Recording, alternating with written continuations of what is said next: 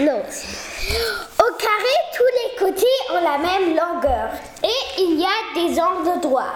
Au rectangle, les côtés parallèles ont la même longueur et il y a quatre angles droits. Au parallélogramme, les côtés sont courbés et les deux côtés parallèles ont la même longueur. Au trapèze, les deux côtés de gauche et droite ont la même longueur. Mais les côtés d'en bas et d'en haut n'ont pas la même longueur.